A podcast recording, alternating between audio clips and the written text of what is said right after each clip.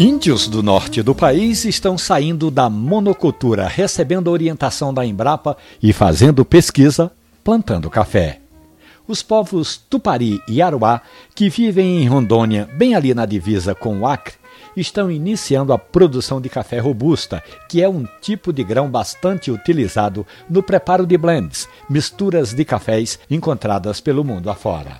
Com essa parceria que os Aruá e os Tupari fizeram com a Embrapa, Logo em breve teremos a primeira produção de café em terras indígenas e que vai permitir a entrada no mercado de grãos selecionados e de qualidade. Essa e outras histórias estão nos aplicativos de podcast ou na página da radiojornal.com.br.